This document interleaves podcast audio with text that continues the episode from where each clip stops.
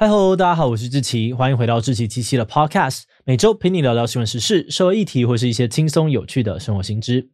那今天这一集我们要来聊聊的主题是 Lisa 登上疯马秀。今年的九月底，韩国女团 Blackpink 的成员 Lisa 登上了法国巴黎的疯马秀，这不只是 K-pop 偶像第一人，也是亚洲名人的第一次。消息一宣布哦，轰动全球，一张要价台币八千六百元的门票瞬间被抢光，但同时间也引发了巨大的争议。因为疯马秀的表演非常的大胆火辣，舞者们会几乎全裸演出，尺度非常的露骨。那虽然最后 Lisa 在演出时并没有裸露三点，但还是有人认为哦，Lisa 这样子会教坏小孩，不能够理解她为何要自甘堕落。除了有网友要她退出 K-pop 娱乐圈，觉得她这样子非常的丢脸，甚至有韩国媒体直接用猥亵、淫乱来形容她，就连到场支持的 Blackpink 其他成员也被批评是同流合污，炮火非常的猛烈。不过，也有人认为哦，Lisa 的演出是一场艺术，没必要带着有色眼光来看。再加上有很多的时尚设计师、欧美艺人都曾经跟疯马秀合作过，根本就没有什么大不了的。是说，Lisa 上疯马秀为何会引发轩然大波？疯马秀到底是什么？它真的是在物化女性吗？今天就让我们一起来聊聊 Lisa 登上疯马秀吧。不过，在进入今天的节目之前，先让我们进一段工商服务时间。你家有幼儿园的小朋友吗？市面上面童书琳琅满目，到底该怎么挑选呢？芒果果绘本打造了一系列有趣的故事，引导孩子认识情绪，面对人际关系，还有家长最在意的吃蔬菜、刷牙等生活好习惯。另外，芒果果在哪里游戏本更是深受家长还有孩子好评，让孩子边玩边认识台湾场景，同时又能够练习专注力。芒果果绘本少了刻板印象的故事，多了在地的美感。为孩子打造全方位的主题，不仅两季募资都破百万，也在成品、金石堂上架贩售，目前已经卖出了超过两万本。现在芒狗狗官网十六本大全套绘本，两副学习卡牌只要六折，结账输入 podcast 七七再打九折，折扣完现省三千三百三十元，还送着色画哦！先立刻点击资讯栏的链接去看看吧。好的，那今天的工商服务时间就到这边，我们就开始进入节目的正题吧。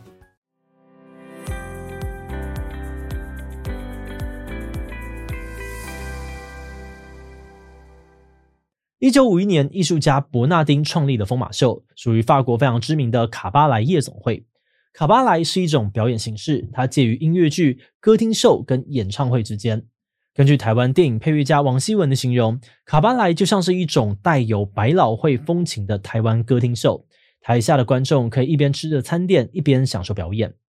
啊，不过疯马秀并不是单纯的歌舞表演而已。它主要以裸露的女体为特色，跟红模坊、丽都秀并称为巴黎三大秀，是很多人去巴黎体验夜生活一定要看的表演。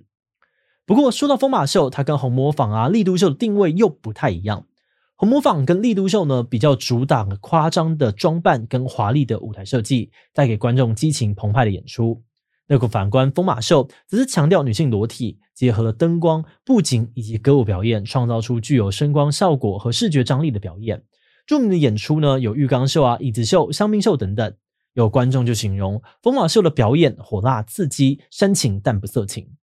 那虽然疯马秀的演出内容乍听之下很男性取向，但他们一开始 TA 其实锁定贵妇阶层。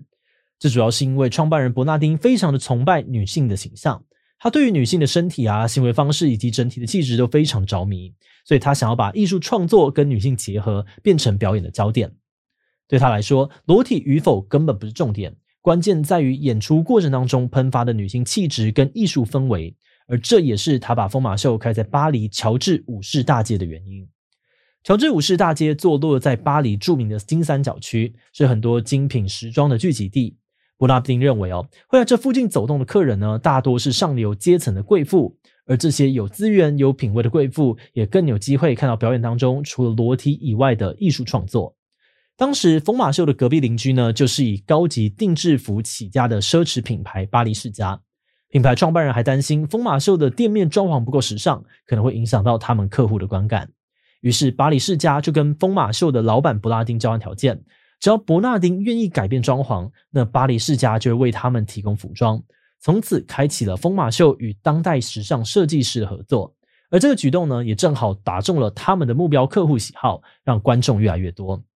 后来还有像是香奈儿的前创意总监卡尔拉格菲，还有为美国歌手马丹娜设计出肩锥胸罩的传奇设计师高缇耶，他们的服装呢，也都曾经登上疯马秀的舞台。此外，一双要价数万元、法国知名红底高跟鞋的创办人鲁布托，他不只为疯马秀设计表演提供专属的鞋款，甚至呢还亲自上台演出。就连鞋子秀上面的这个道具经典红尘沙发，都是由超现实主义大师达利所亲自打造的。能够有这么多厉害的艺术家参与其中哦，疯马秀的创意总监安德烈形容，疯马秀呢就像是一本时尚杂志，一场艺术展览，一次的博物馆漫步，既美丽又具娱乐性，男女都喜欢。嗯，但是话说回来啊，虽然疯马秀呢有艺文界人们的这个加持，但是还是有不少人对于这项表演抱持着负面的看法。他们觉得这些人过度的美化疯马秀，但它的本质依然是物化女性。首先，疯马秀的英文呢是 Crazy Horse，跟英文当中的妓女 Horse 发音非常类似。有人质疑创办人就是故意用这种方式嘲讽疯马秀是妓女脱衣秀，从名称开始就在歧视女性。再来，疯马秀的舞者挑选标准呢，也让很多人感到不满。根据媒体的报道，每年疯马秀大约会收到五百份的履历，但只会有二十名新舞者被录取。而至于录取率会这么低哦，都是因为疯马秀的标准超级严苛。创办人伯纳丁规定，要成为疯马秀的舞者呢，身高必须要在一百六十八到一百七十二公分之间，腿长呢只能够在一百一十二到一百一十五公分，两边乳头的距离呢只要在二十一公分之内，而肚脐到耻骨则不能够超过十三公分。这种几乎在找复制人的严格规定呢，引发了物化女性的质疑。有人认为哦，疯马秀过度的强调女性身材，把女性变成了让社会大众欣赏的视觉物件，完全忽视了她们本身的能力跟思想。像是中国艺人徐娇呢，就在社群上面批评 Lisa 的表演，说她只看到被性化的职业女性。不过，徐娇的评论也引起了部分网友的不满。这些人认为哦，性化或物化的解读过于狭隘，也忽略了表演者的自主意识。支持 Lisa 的网友们认为哦，Lisa 在女团 Blackpink 里面本来就是舞蹈担当，她甚至还是韩国公认的舞后。那像她这样子已经处于顶尖的表演艺术者，会想要追求突破是非常合理的。对于 Lisa 来说，登上疯马秀或许是一种挑战自己极限的方式。那如果只把她的表演看成是性化或者是物化，反而忽视了她的努力，也窄化了表演艺术的价值。而在另外一方面，也有些人的立场是呢，就算真的如外界传言，Lisa 上疯马秀是为了要取悦欧美市场，甚至是为了讨好绯闻男友而自愿性化，那又有何不可呢？这番的论点是，Lisa 作为一个独立的成年女性，她对于自己的身体跟行为都有一百 percent 决定权。她可以自由的裸露身体，展现出她的欲望，大家都应该尊重她的决定。而且根据报道，疯马秀的艺术总监安德烈表示，Lisa 会参与演出，是因为她本身就是疯马秀的粉丝，不止常来看表演哦，还会去后台跟舞者们聊天跟交流。那为了这次的表演呢，她除了多次的秘密彩排，还亲自参与了节目的规划。安德烈认为，疯马秀已经成为了一个女性自信、自由自在的象征。Lisa 在决定要参与演出的过程，也完全展现出了自由女性的样貌跟态度。此外，在演出之后呢，Lisa 也在 IG 公开了表演照，并对于疯马秀喊话说：“确认的话，随时都可以打电话找我。”很多人认为哦，从这些细节呢，都可以看出 Lisa 不只是自愿参加，而且还表演的非常尽兴。嗯，不过话说回来，就算 Lisa 本人很开心哦，却还是有人质疑：那其他以疯马秀为职业的舞者呢？毕竟他们可能不像 Lisa 一样拥有这么多的选择权。在这次的争议当中哦，有些人认为疯马秀表演除了物化女性，其中还隐藏了阶级不平等的问题。就像我们刚才提到的，疯马秀的门票价格并不便宜，平常一场秀大概也要台币三四千块。可想而知哦，能够进场的观众大部分都属于中产阶级或以上。但是台上表演的舞者呢，大部分却都来自于东欧相对贫穷的国家，像是乌克兰啊，或是塞尔维亚，他们的演出时薪呢，换算下来大概也只有台币五百四十八元。那虽然这个时薪相较于一般的打工仔来说已经算蛮高的了，但是这些舞者毕竟不是普通的打工仔，他们不只要通过严格入选的标准，要接受三到五个月的密集训练，在表演的时候还必须要露出胸部演出，不像 Lisa 能够穿着着三点式的服装。早在二零一二年，疯马秀的舞者就曾经罢工过，因为他们觉得自己的薪水比其他同业低，主管呢还把他们看成随时可以更换的物体，完全没有受到该有的尊重。所以有些人认为哦，疯马秀是一种有钱人在剥削穷人的娱乐。Lisa 要是参与演出，就等于是在间接助长这种情况。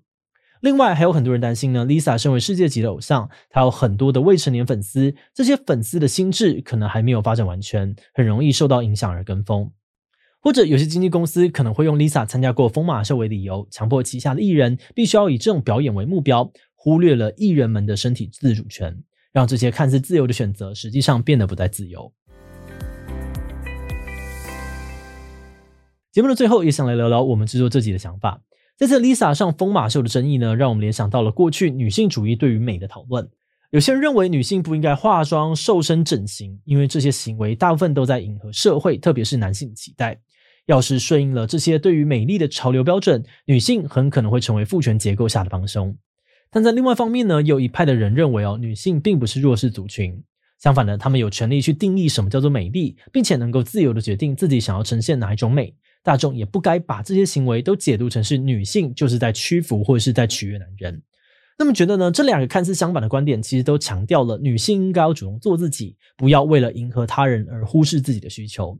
但是他们的立场分歧的关键，或许是因为女性化妆啊、整形、瘦身，到底是为了满足社会的期待、跟风时尚潮流，还是出自于他们的自主意识？这部分就比较难厘清了。因为不只是女性，我们所有的人在生活当中，多少都会受到社会结构跟社群媒体的影响，实在是很难单纯的去区分这些选择背后的来源到底是什么。另外，这件事情之所以会烧得那么大呢，或许也是因为 Lisa 曾经以帅美啊、自信的形象鼓舞了很多的女粉丝，但她这一次的决定可能会让那些粉丝有种人设崩坏的感觉。这种情况呢，也让我们想到了之前美国歌手怪奇比利从原本都穿宽松大 T 恤，到后来转变风格，穿上凸显身材的马甲所引发的争议。作为一个偶像呢，他们的每个选择都可能会影响到其他人的感受以及对于自我的认同。但是在偶像的身份之外，他们也都是活生生的人类，会有自己的偏好跟想法。要做出一个能够让全部人都满意的决定，真的是非常的困难。那作为一个旁观者，我们不确定 Lisa 在这一次的决策过程当中，是不是有经过挣扎或者是犹豫。但是看到她努力准备彩排，在社群上面开心分享演出的照片，我们猜想哦，或许对她来说，也已经做出她自己认为最好的选择了吧。